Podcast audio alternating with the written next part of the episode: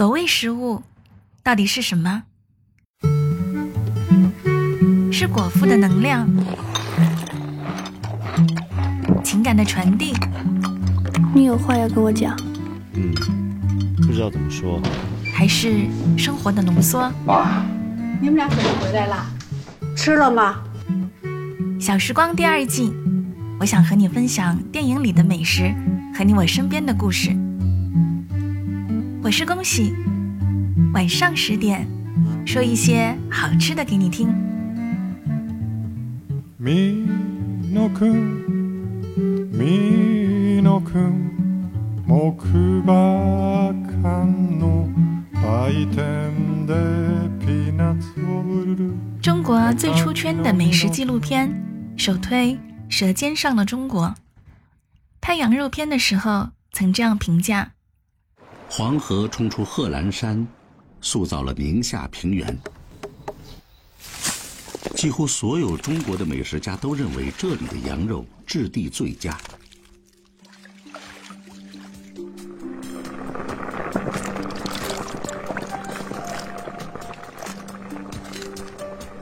《舌尖上的中国》，每一个喜欢美食的人一定都看过。我今天推荐的这部剧呢，主旋律非美食，但里面的羊肉让我魂牵梦萦、念念不忘。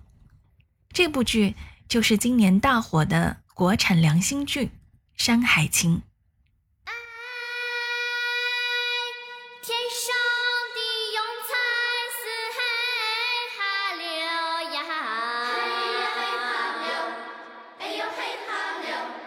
地上的呀。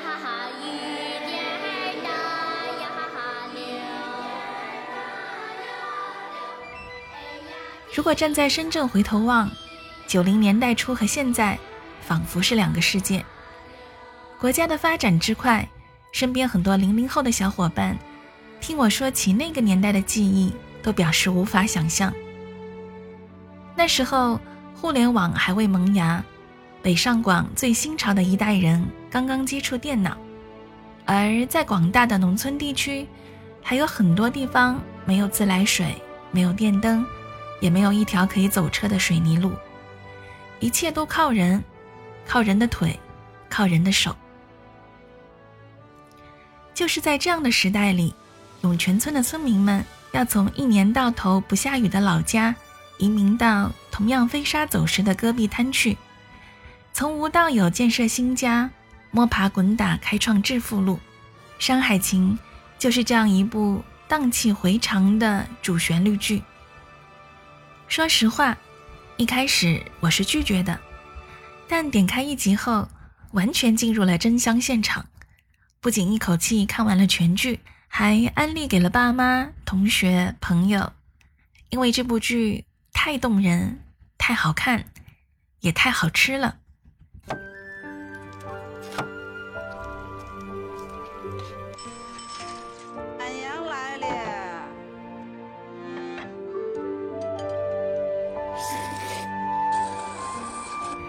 如果说剧情，节目大概要无限延长，所以这一期我想聊聊最让我嘴馋的和最让我感动的。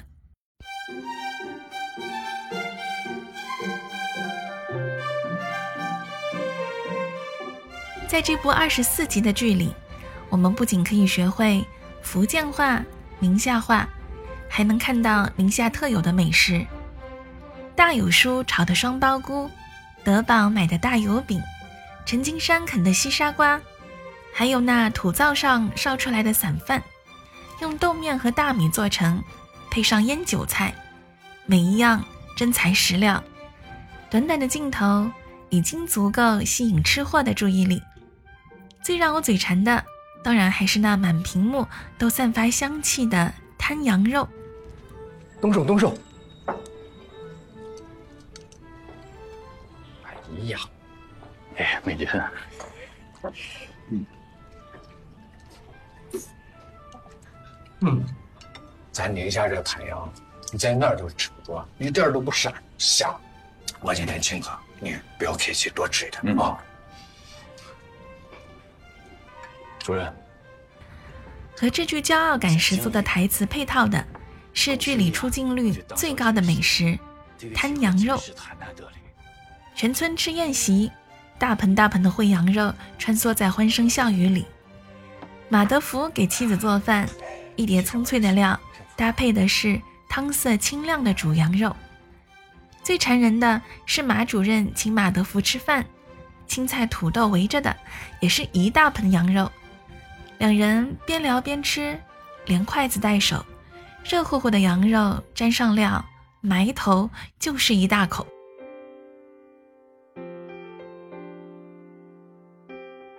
羊肉我吃过很多次，南方入冬的习俗之一就是吃羊肉。但我印象里最香的羊肉，的的确确是在宁夏吃到的。当时受大学同学的邀请，我和几个朋友去了一次他的老家宁夏。那是我第一次去宁夏，辽阔的平原风光看得我们目瞪口呆，入口即化的羊肉更是让人口水直流，而且。不管是清蒸、水煮、炭烤，那种清甜鲜香的滋味儿，真的让人欲罢不能。就连平时不吃内脏的我，也端起杂碎汤喝得津津有味儿。后来辗转很多城市，去过湖南、山东很多地方，反而宁夏再没有缘分重游。因此，当《山海情》里那一盆盆的羊肉端上桌的时候，青春和美食的回忆。一起涌来，我才发现，那一次旅行的记忆里，因羊肉而留存的鲜美感觉，至今挥之不去。作为建党一百周年的献礼，《山海情》是写给那个时代的一封情书，从服装到道具、场景到演员，为我们呈现了那个年代的人拼搏坚持的精神，也把扶贫先扶志的主题体现得恰到好处。所有角色里最让我感动的是那位去支教又扎根的白校长。印象最深的是很多村民为了每月一千块的收入，让孩子辍学打工，他一家一家的劝说，一个一个挽回的举动。我很幸运，出生在城市，生长在一个重视教育的环境里。